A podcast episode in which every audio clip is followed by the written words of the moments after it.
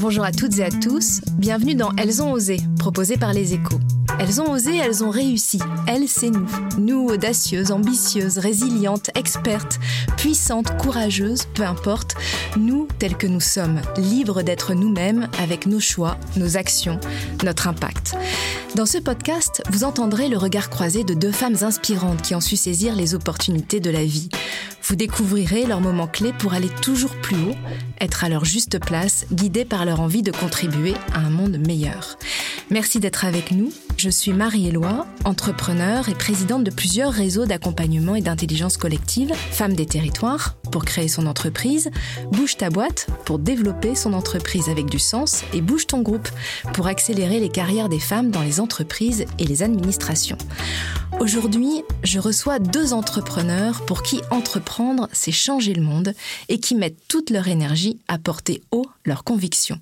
Bonjour Absatoussi. Bonjour Marie. Alors vous êtes entrepreneur, animatrice, conférencière, investisseuse, autrice. vous avez d'abord créé le réseau de salons de beauté Ethnicia, aventure qui s'est terminée en 2013. Et depuis 2019, vous dirigez Atypic Beauty World et c'est 900 Beautypreneur, un réseau d'indépendantes que vous formez et qui vendent les produits lifestyle et beauté de votre marque Absatoussi, marque que l'on trouve en France métropolitaine, dans les dom-toms, au Sénégal et en Côte d'Ivoire. Vous êtes également influenceuse avec 240 000 abonnés euh, par exemple sur Instagram, animatrice et chroniqueuse télé bien connue. Vous avez aussi lancé votre propre chaîne Absatoussi Télé.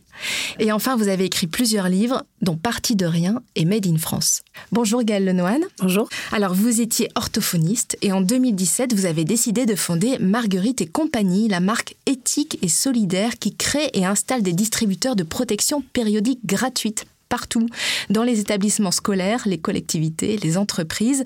Vos distributeurs disposent d'un système de recharge breveté, unique au monde, et vous êtes à l'origine du hashtag Changeons les règles. Votre entreprise est éthique à 360 degrés, solidaire. Les recharges sont conditionnées dans des ESAT, des établissements de réinsertion professionnelle, bio, avec des protections euh, serviettes et tampons de la marque Natracare, et sans plastique pour information, les serviettes classiques sont euh, composées à 90% de plastique et 45 milliards d'entre elles sont jetées dans le monde chaque année. Marguerite et compagnie, aujourd'hui, c'est une entreprise en hyper-croissance, 1,5 million d'euros de chiffre d'affaires en 2021, 15 salariés, 800 clients et 900 000 personnes qui bénéficient de vos protections périodiques. Et vous venez de réaliser une levée de fonds de 1,7 million Ensemble, Gaëlle Lenoine, Absatoussi, j'espère qu'aujourd'hui, on vous donnera envie à vous qui nous écoutez de croire en vos convictions et de continuer à avancer toujours plus loin. Absatou, Gaëlle, je vous propose de partager avec nous chacune un moment clé, celui qui vous a fait prendre un premier virage dans votre parcours. Puis nous échangerons en regard croisé sur vos défis respectifs. Absatoussi, on commence avec vous. Vous avez grandi à Chaville, en banlieue parisienne. Votre mère, euh, d'origine mauritanienne, a été mariée à 13 ans à votre père, qui lui vient du Sénégal et qui est arrivé en France dans les années 70. Vous grandissez aimé et entouré de sept frères et sœurs et vous participez autant que vous le pouvez aux nombreuses tâches. Et un jour, votre papa vous parle et ça, ça change votre vie. Il vous parle d'où il vient. Exactement. Il me parle d'où il vient. J'avais ma petite idée, mais une idée qui était euh, celle que j'avais imaginée seule en regardant ses mains parce que à chaque fois que je regardais ses mains, je comprenais le travail, je comprenais euh, la souffrance, je comprenais euh, un tas de choses en fait qu'on lit comme ça en regardant les mains de nos parents parfois. Et euh, un jour, effectivement, il me raconte son périple, il me raconte comment il a quitté Orcadière, son village au Sénégal, pour rejoindre ce qui était pour lui un Eldorado, la France, mais qui était surtout une terre inconnue où il ne connaissait absolument rien de la France, ni la culture, ni le climat, ni rien. Il s'est retrouvé très seul. Et en fait, pendant son trajet d'ailleurs, qui était très long à l'époque quitter ne serait-ce qu'Orcadir pour aller à Dakar. On parlait de plusieurs jours. Il arrive à Dakar et il doit rebrousser chemin parce qu'il apprend le décès de sa maman. Puis il va euh, réentamer tout de suite derrière son unique euh, espoir qu'il a pour ses enfants, c'est cette route euh, qui va durer sept mois. Il va il souffrir énormément. Il, a failli laisser la vie à la frontière franco-espagnole. Et puis il arrivera en France assez épuisé, mais il arrivera. Et pour lui, c'est déjà énorme. Mais il sera hospitalisé quasiment six mois pour des problèmes de dos euh, suite à son périple. C'est dire à quel point euh, le trajet a été difficile et c'est ce que je pense qui m'a donné cet état d'esprit de ne jamais me plaindre parce que je considère qu'il y a toujours euh, clairement d'autres gens qui, eux, peuvent se plaindre. Vous aviez quel âge quand il vous dit ça? J'avais 12-13 ans. On partageait pas mal de choses parce que mon père me voyait assez débrouillarde et, et je l'accompagnais chaque matin au travail parce que j'avais conscience qu'il travaillait pas que pour moi, et, pas que pour lui, mais pour nous tous. Je me rappelle qu'il me donnait une pièce de 5 francs qui était énorme dans ma petite main pour aller acheter du pain. Et euh, j'avais l'impression de l'accompagner pour euh, accomplir ce, ce, projet de vie qui était le sien. Et puis le jour où finalement euh, il y arrive. Euh, ce n'est que le départ pour encore autre chose. Mais euh, en fait, je crois que cette histoire qu'il m'a racontée a été pour moi la motivation euh, de ma vie et celle qui m'a permis de me dire que les choses étaient possibles parce que pour moi, il avait déjà réalisé l'impossible et surtout me dire voilà, ta réussite, ça sera d'honorer son parcours. Merci Avsatou. Mm. Ensuite, vous, vous passez un bac pro, un BTS commerce international en alternance, des petits boulots en plus. Mm-hmm. Donc on voit déjà toute l'énergie et l'agnac. Vous découvrez New York lors de vos études et et à 24 mmh. ans, 2005, vous créez euh, votre première entreprise, Ethnicia. C'est ça. Un réseau de 17 salons de beauté. On, en reparlera tout à l'heure. Mmh. Gaëlle, à vous. Vous habitez à l'Esconil, dans le Finistère. Vous êtes orthophoniste pendant 18 ans en cancérologie et en neurologie. 10 ans à l'hôpital, 8 ans en cabinet euh, en libéral. Donc 18 ans de carrière dans le care, le soin. Et en 2017, vous tombez sur une étude de la DGCCRF et c'est un déclencheur de toute l'aventure. Donc oui, je suis tombée sur un article, euh, une étude de la DGCCRF euh, qui parle de la composition de nos tampons et nos serviettes. Et là, je découvre que les produits dont je ne peux pas me passer, euh, qui j'ai la même marque depuis l'adolescence, sont potentiellement toxiques et super polluants.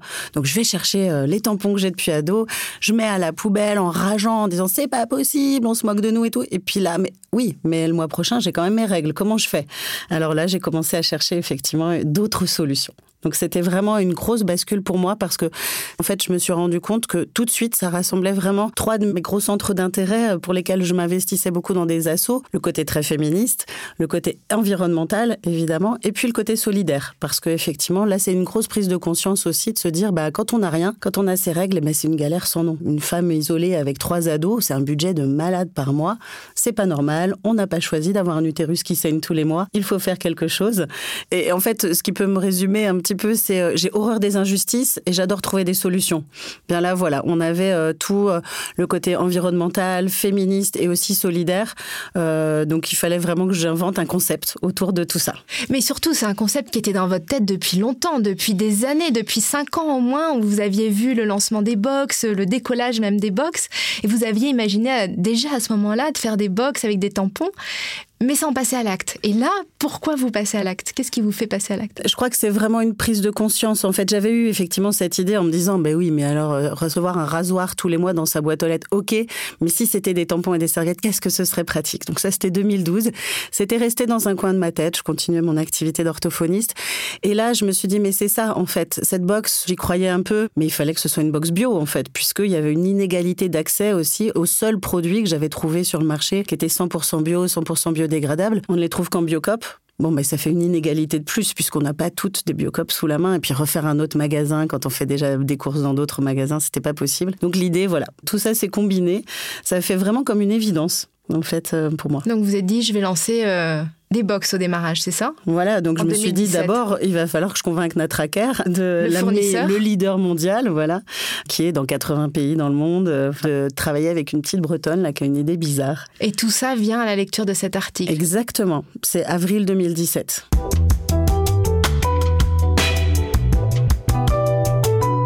Gaël Lenohan, Absatoussi, je vous propose d'échanger sur vos parcours en regard croisé, les opportunités que vous avez saisies, vos prises de risque maximales, ce qui a construit vos succès, vos difficultés, ce que vous avez dû défendre et vos engagements forts à toutes les deux. Et nous clôturerons ce podcast par un portrait chinois. Absatou, quel a été le moment vous avez eu le sentiment de prendre un risque maximal dans votre aventure entrepreneuriale, dans tout ce que vous avez fait À quel moment vous avez pris le plus de risques? Je pense que c'est au début. D'abord, le fait de quitter. Euh, moi, pour mes parents, j'avais réussi en travaillant dans une entreprise internationale. J'avais un poste sympa, j'étais bien payé, j'avais mon premier appart, j'habitais à 5 minutes et je décide de tout plaquer parce que j'ai pas l'adrénaline que je veux avoir. J'ai pas suffisamment mal au ventre tous les matins quand je vais travailler, donc je décide de tout plaquer pour monter mon business. Et là, je me retrouve dans un autre monde. Vous osez leur dire ça? Ah oui, je leur dis que je vais le faire. Et bon, j'ai toujours fait ce que je voulais faire, donc ils savent que c'est pas la peine d'essayer de me convaincre de rester dans cette situation stable et, de réussite. Pour eux, euh, une formidable réussite. Pour moi, la réussite, c'était d'être libre, heureuse et de, de m'éclater. Et à ce moment-là, c'est vrai que je me lance dans cette aventure de création d'entreprise. J'ai pas du tout conscience de ce qui m'attend. Et je pense que c'est ce manque de conscience qui m'a servi euh, énormément. Et puis, euh, quand on parle de risque maximal, bon, évidemment, c'est le premier saut, le saut en parachute, le moment où on monte sa boîte. Je pense que tous les entrepreneurs vous le diront. C'est là, voilà, on est au bord et il faut sauter, il faut prendre le risque. On sait pas vraiment où on va, même si on a un business plan qui est nickel, on sait que ça sera pas forcément ça. Mais je dirais que l'autre, aller euh, ou le complémentaire risque maximal, c'est que j'ai aussi besoin que les choses bougent vite et de voir de la croissance. Et premier salon que j'ouvre, ok, c'est bien, ça marche, mais quand je retourne à la banque, on veut pas me financer. Et là, il faut que j'ouvre le deuxième. J'ai besoin de ça énergétiquement, j'ai besoin de ça financièrement, j'ai besoin que ça, voilà, d'avancer. Et je me souviendrai toujours, je dois obtenir 40 000 euros, je ne les ai pas. Je vais voir ma banque qui me dit non. Je décide de mettre une annonce sur un site à l'époque qui s'appelait Last Minute, qui met donc mon annonce en ligne, un massage acheté, un massage offert. Et je vends en 8 jours l'équivalent des 40 000 euros. J'arrête immédiatement l'annonce euh, après ça et je récupère les 40 000 euros parce que Last Minute nous payait tout de suite avant d'avoir fait les prestations. Ça, c'était la belle époque. Et je prends cet argent et j'investis dans mon deuxième institut et je m'étais dit, bon, si jamais tu n'as pas l'argent et tu as vendu ces soins-là, bah, tu les feras dans ton premier institut, donc tu devras ouvrir des horaires euh, beaucoup plus euh, larges que ce que tu as aujourd'hui. Et ça marche. Et je finance mon deuxième point de vente qui va me donner l'élan du troisième et ainsi de suite. Et 40 000 euros de massage, c'est combien de massages Ah, mais c'était euh, plusieurs mois de massage. Heureusement, merci les prestations complémentaires. Mais c'était hyper risqué. Mais à un moment, quand on n'a pas d'autre choix pour grandir, qu'on ne connaît pas les réseaux de levée de fonds, que la banque vous dit non, eh ben, c'est le système D, c'est l'école dirais presque l'école de la rue, celle qui vous apprend le plus, l'école du terrain, et ça a été en tout cas ma façon de faire. Je suis pas super fière, mais je suis pas non plus peu fière parce que ça a marché. Et vous, Gaëlle, quand est-ce que ça a été votre prise de risque maximale? Je vous voyais hocher de la tête en écoutant ah oui, bah évidemment, ouais. Je retrouve énormément de, points communs dans nos parcours entrepreneuriaux. Et euh, ben moi, c'est le 1er janvier 2018, c'était euh, décidé, je ne serai plus orthophoniste, mais chef d'entreprise.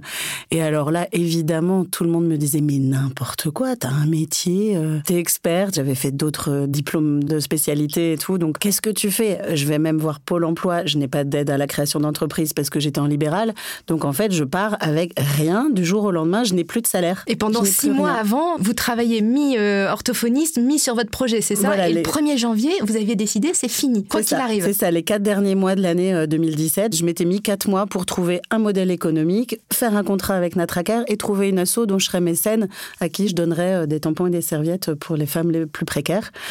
Donc j'avais réuni ces trois conditions. Donc au 1er janvier, euh, je décide, alors que j'étais tellement loin de l'entrepreneuriat. Au début, on me parlait de business plan. J'étais, mais c'est quoi ça, un business plan? Ok, eh ben je vais apprendre. Je crois que ça nous arrive. là, c'était vraiment un grand risque et même tout mon entourage était vraiment très très inquiet pour moi parce que c'était euh, voilà un saut dans l'inconnu en disant mais tu n'as jamais fait ça de ta vie, quand même tu n'as même pas fait d'études pour ça. Mais j'aime apprendre, donc c'est allé assez vite. Donc le 1er janvier arrive et là il faut trouver des clients, il faut mettre en route la machine. Comment vous faites? Il faut d'abord créer un site. Voilà, donc euh, finalement, la première commercialisation arrive en août, des premières box, en août 2018. Donc euh, pendant huit mois, à trouver le, fabricant du packaging, euh, enfin voilà, essayer de tout mettre en œuvre pour que fin août, on puisse avoir nos premières clientes. Et sans vous payer? Et sans me payer. Et ça a été comme ça pendant deux ans. Hein. Donc c'était un risque maximum en accord avec mon mari. On en a parlé avec les enfants aussi, parce que c'était effectivement un risque financier très élevé. Et vous avez douté pendant cette période? Je crois que je suis pas du genre à douter. J'étais vraiment intimement persuadée que c'était une solution qui allait euh, révolutionner, euh, je l'appelais la révolution menstruelle depuis le début. Alors les gens, ils me regardaient, mais de quoi tu parles? C'était pour moi une évidence dans la société et je pensais pas que ça allait marcher aussi vite, aussi fort. Et puis l'idée de se dire aussi, j'avais quand même une sécurité, j'avais un diplôme d'orthophoniste, donc si ça marche pas, euh, ben, je peux retrouver aussi mon, mon ancien métier. Alors absolument pas envie, mais je me disais, bon, allez, j'ai quand même cette possibilité-là. Vous étiez donné un temps temps pour que ça commence à marcher ou... Non. je m'étais pas donné de limite, de voilà, d'objectifs. Mais euh, en fait, ça a pris très rapidement que je me suis dit, bon, bah là, c'est maintenant, on n'arrête pas, on continue, on peut aller plus loin. Justement, dans votre parcours, à quel moment vous avez su que ça marchait pour vous, Absatou? À quel moment vous avez su, euh, ça y est, ce que je fais, ça fonctionne? Je pense que tout au long de mon parcours, je me suis dit que ça marchait pour moi parce qu'en fait, pour moi, j'étais en train d'écrire des choses que la société m'a dit qui était impossible pour moi. Donc depuis mon plus jeune âge, on m'a dit que je serais jamais chef d'entreprise, on m'a dit qu'il y avait des métiers pour moi et d'autres qui étaient pour, pour les autres, on m'a expliqué que ma différence d'où je venais, etc., était un problème. Et en fait, à chaque fois que j'expérimentais, je me rendais compte que ce n'était pas un problème, que je pouvais y arriver, que je pouvais dépasser mes limites, que je pouvais faire ce que j'avais envie de faire et surtout réaliser mes rêves.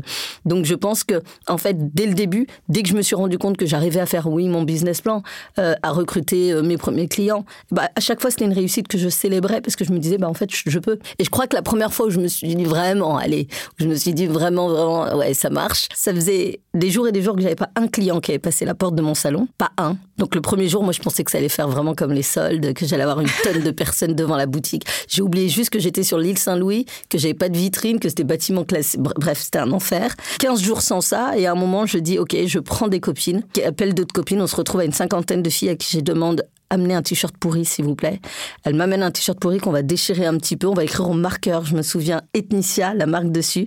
Et on débarque avenue Georges V chez Cathy Guetta, la reine de la fête de Paris. Et on met sur tous les flyers, des flyers qu'on avait imprimés avec ma pauvre imprimante qui nous l'avait lâché trois fois, où il y avait écrit Ethnicia arrive en France. Et tout le monde pensait que ça arrivait des US et que c'était le concept révolutionnaire. Et on met ça sur toutes les tables de la boîte de nuit la plus prisée de Paris. Mais c'est quel rapport avec les t-shirts? Bah En fait, les t-shirts, c'était mes ambassadrices. Donc ah, elles avaient mis les t-shirts sur elles. Donc on arrive devant l'entrée de la, boîte et je dis que j'ai rendez-vous avec Cathy Guetta, ce qui n'était absolument pas vrai. Et Cathy débarque devant et c'est devenu une amie aujourd'hui. Je lui dis, bah voilà, j'ai 50 filles avec moi, je fais la promo de mon nouveau concept que je lance, j'ai besoin de faire la promo, j'aimerais la faire ici. Et elle m'ouvre grand les portes, elle me dit, vas-y. Et elle m'installe euh, place centrale et je regarde mes filles et je dis, attention les filles, on est là pour bosser, il faut mettre les flyers sur toutes les tables.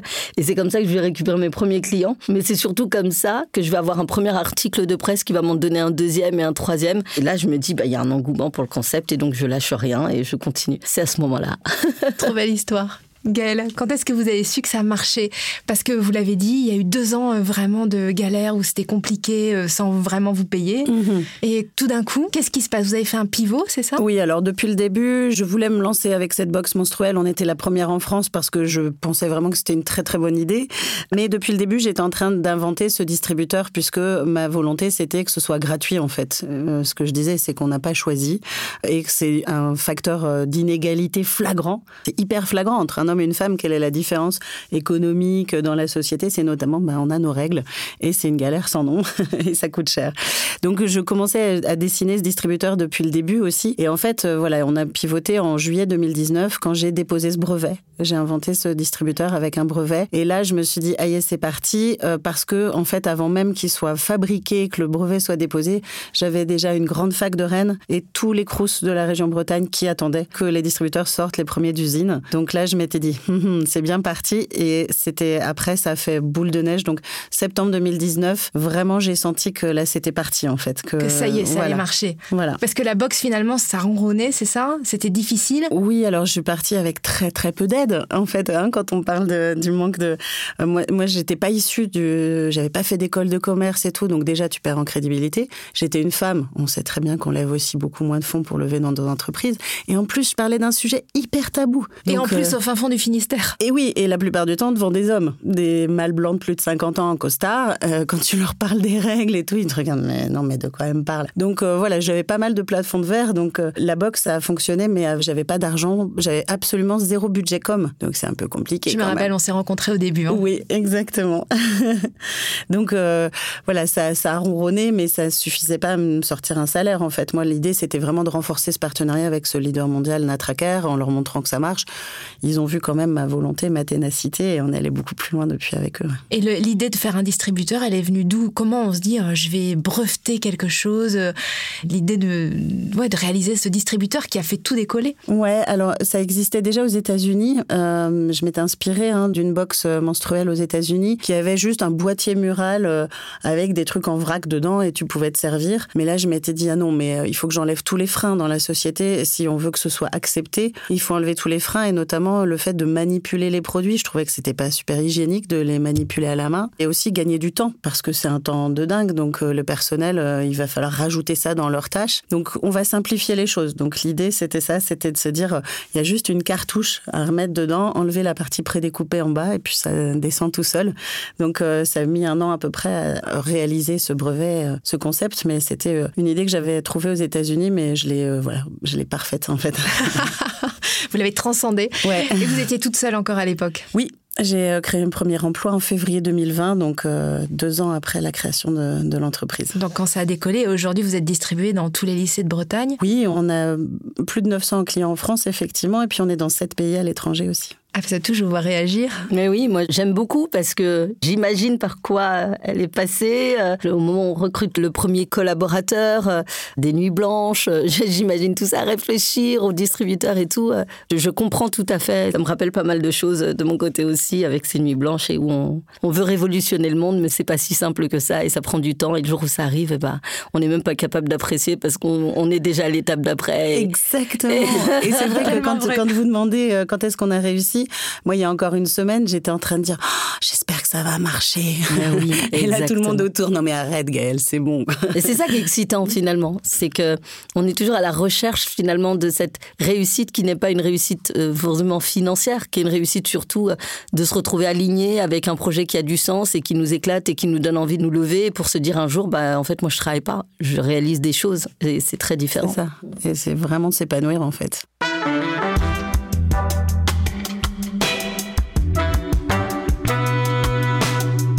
Vos clés de succès, Absatou? Est-ce que c'est aussi la visibilité? Parce que très vite, il y a eu un reportage, euh, le reportage de Zone Interdite, qui vous a vraiment propulsé. Est-ce que ça, c'était une clé du succès? Ça en, fait, ça en fait partie, effectivement. Et avant Zone Interdite, effectivement, j'ai tous ces médias qui ont soutenu mon histoire et mon parcours. Et ça, ça a été euh, très, très fort. Mais je dirais que pour moi, la clé de la réussite, ça a été la résilience.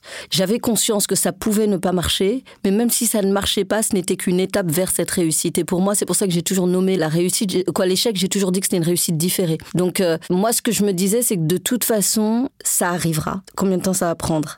J'en sais rien, mais je crois que l'une des clés de la réussite, c'est se dire qu'un rêve, ça se construit sur des années, ça se construit pas en un jour, et le business plan initial n'est jamais celui de la fin.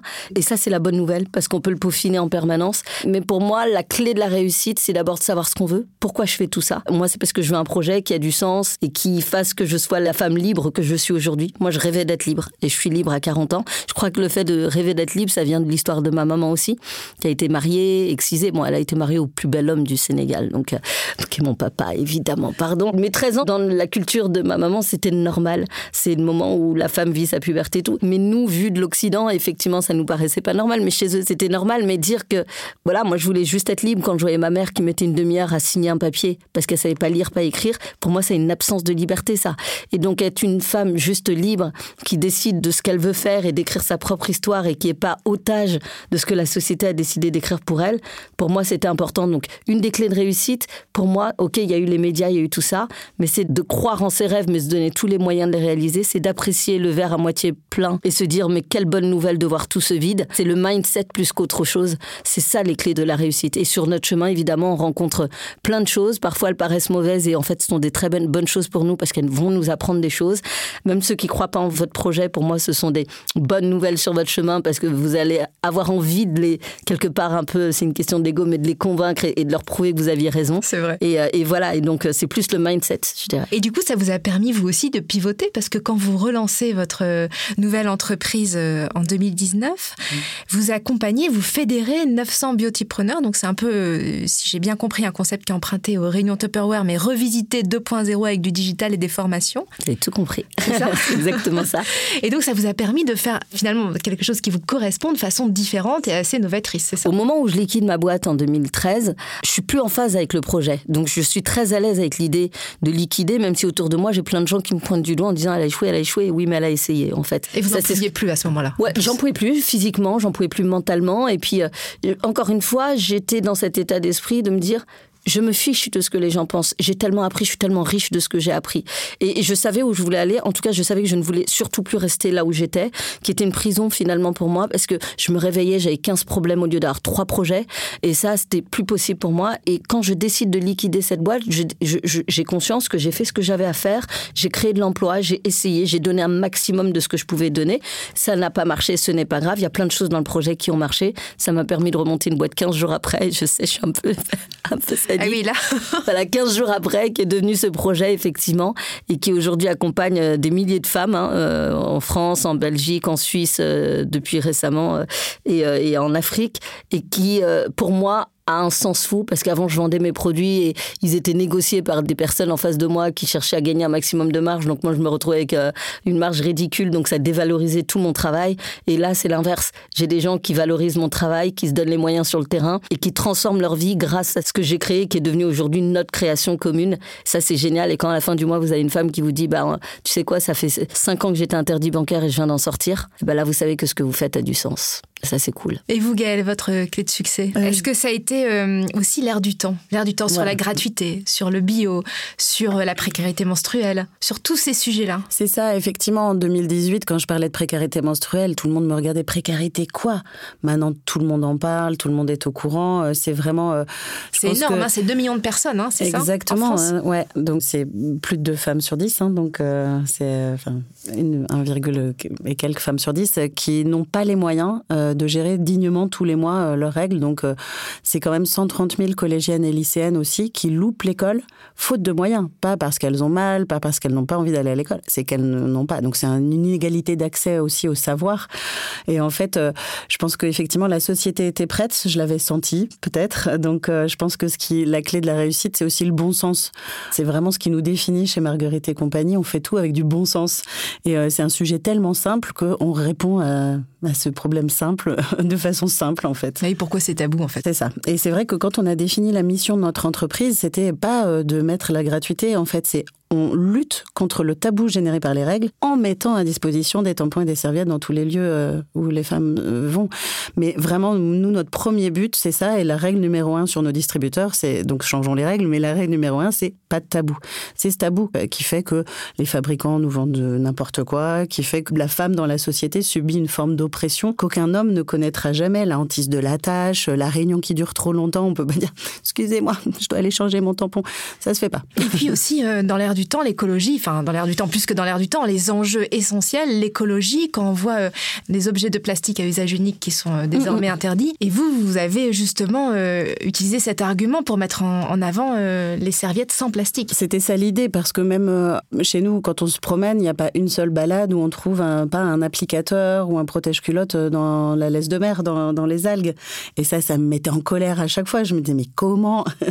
Donc là, par exemple, chez Natracker, les applicateurs sont en carton. C'est 100% biodégradable. L'emballage aussi.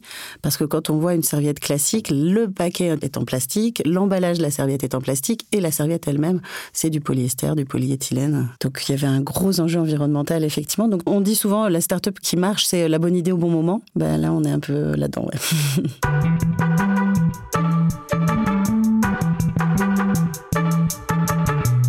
J'aimerais bien explorer votre lien avec l'argent à toutes les deux. Euh, Gaëlle, vous venez de réaliser une levée de fonds, 1,7 million. Est-ce que c'est quelque chose que vous aviez imaginé au démarrage? Comment vous l'avez vécu? Non, alors moi j'ai toujours eu un problème avec l'argent. J'arrivais pas à récupérer euh, les séances de mes patients. Enfin, c'était toujours. Je donnais le maximum, mais au moment de me faire payer, c'était toujours quelque chose de très difficile. Et euh, en fait, c'est drôle, euh, ce million 5 ou même le, ouais, le million 5 de, de chiffre d'affaires de l'année dernière. Pour moi, c'est presque pas les mêmes euros qui me servent à acheter ma baguette tous les jours. C'est tellement démesuré. Pour moi, c'est, euh, enfin, j'ai jamais parlé en centaines de milliers d'euros dans ma vie avant de me lancer dans l'aventure. Donc euh, voilà, c'est presque un peu décorrélé euh, de, de l'argent du quotidien, mais je me rends compte, moi, c'est surtout l'impact en fait, plutôt au niveau des bénéficiaires et tout, qui m'importe. ça marche, c'est très bien, mais ça, voilà, c'est pas le cœur de ma motivation. ma motivation, c'est d'arriver à ce que ce soit gratuit pour toutes. et votre levée, comment vous l'avez vécu? Très bien parce que j'ai sélectionné des investisseurs à impact. Euh, et c'est vrai qu'avec cet investisseur, enfin l'investisseur majoritaire notamment, ils appellent ça la levée de fonds apprenante. Et euh, j'ai trouvé ça génial parce qu'en fait, ils m'ont vraiment accompagné euh, pour faire une data room complète. Pour donc ça a été très formateur pour moi. Et comme je le disais, j'adore apprendre. Donc là, j'ai encore appris plein de choses. C'est chouette quand la levée elle se passe comme ça. C'est pas toujours le cas. Donc, vraiment une, une, chance et en même temps, c'est tellement mérité. tout votre lien avec l'argent? Moi, 5 francs, j'étais riche. Donc euh, c'est drôle parce que je disais, j'avais une journaliste qui m'avait interviewé, qui m'avait dit ah, alors vous venez d'un milieu euh, compliqué, c'était difficile, euh, ça fait quoi de grandir dans un milieu modeste? Et je lui dis mais vous vous trompez madame, je vous assure, je viens d'une des familles les plus riches de France. Vous n'avez pas bien préparé vos fiches, ça l'avait déstabilisé. Et alors moi je sais. Hein. et j'avais j'avais dit en fait la richesse, c'est pas l'argent, c'est ce qu'on m'ont transmis mes parents, ce que m'a transmis la vie et qui me permet de rebondir, parce que l'argent ne permet pas de rebondir euh, face à toutes les difficultés. En revanche, tout ce qu'on vous donne vous permet en tout cas de mieux les affronter. C'est sûr, quand on a beaucoup d'argent, on peut faire plein de choses, mais peut-être qu'on apprend moins parce qu'on le fait avec plus de facilité. La grande force de mon aventure, c'est que je n'ai jamais rien eu à perdre. Et le jour où j'ai perdu effectivement plus de 3 millions d'euros qui avaient été investis, en fait, c'est de l'argent que j'avais gagné dans le projet. J'étais allée aussi euh, chercher des fonds, mais l'argent que j'ai perdu, c'est à peu près 3 millions d'euros.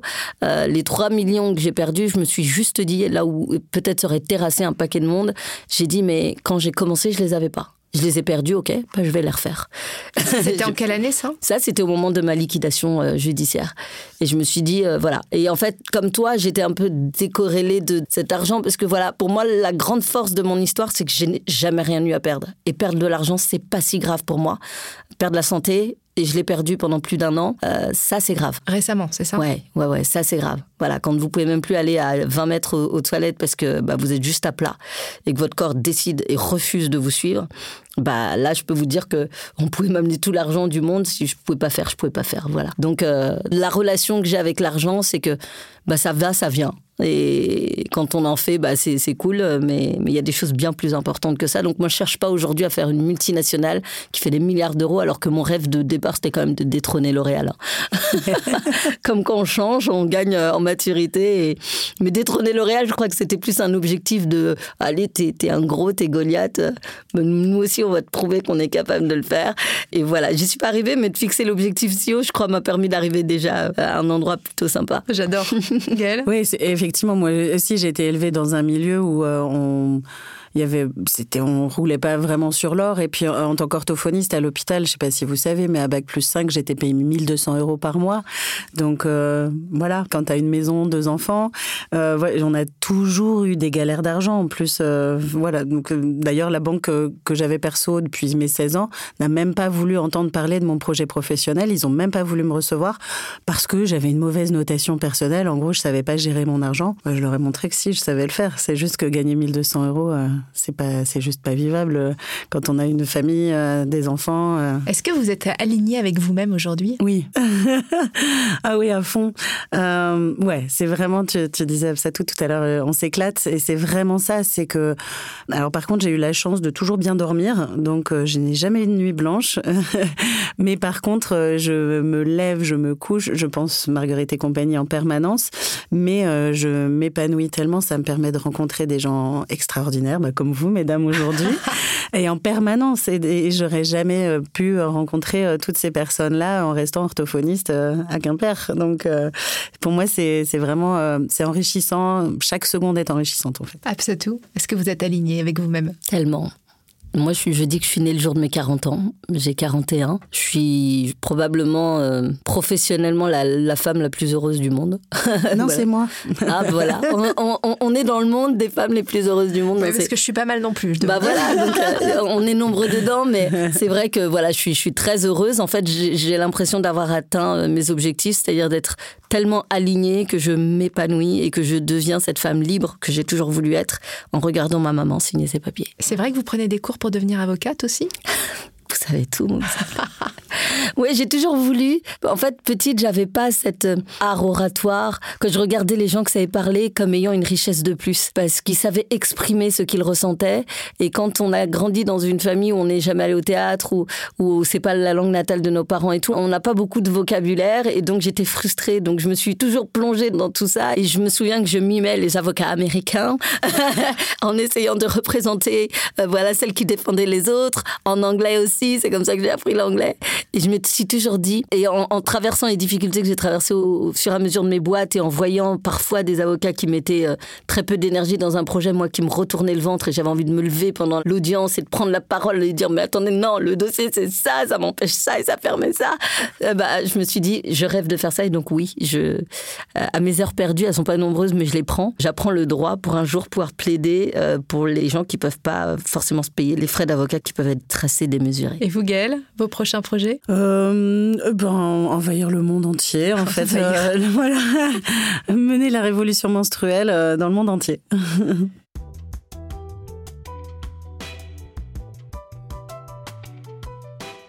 Merci à vous deux. On va passer à un, petit portrait chinois. Si vous vous croisiez vous-même à l'âge de 20 ans, qu'est-ce que le vous de 20 ans vous dirait? Ça veut dire qu'est-ce que la Gaëlle de 20 ans dirait à la Gaëlle d'aujourd'hui? Waouh Ouais, je pense qu'elle serait pas très étonnée parce que je me suis toujours lancée dans plein plein de projets. Par contre, je pense qu'elle serait moins celle de 20 ans. Elle dirait T'es sûr que ça va marcher?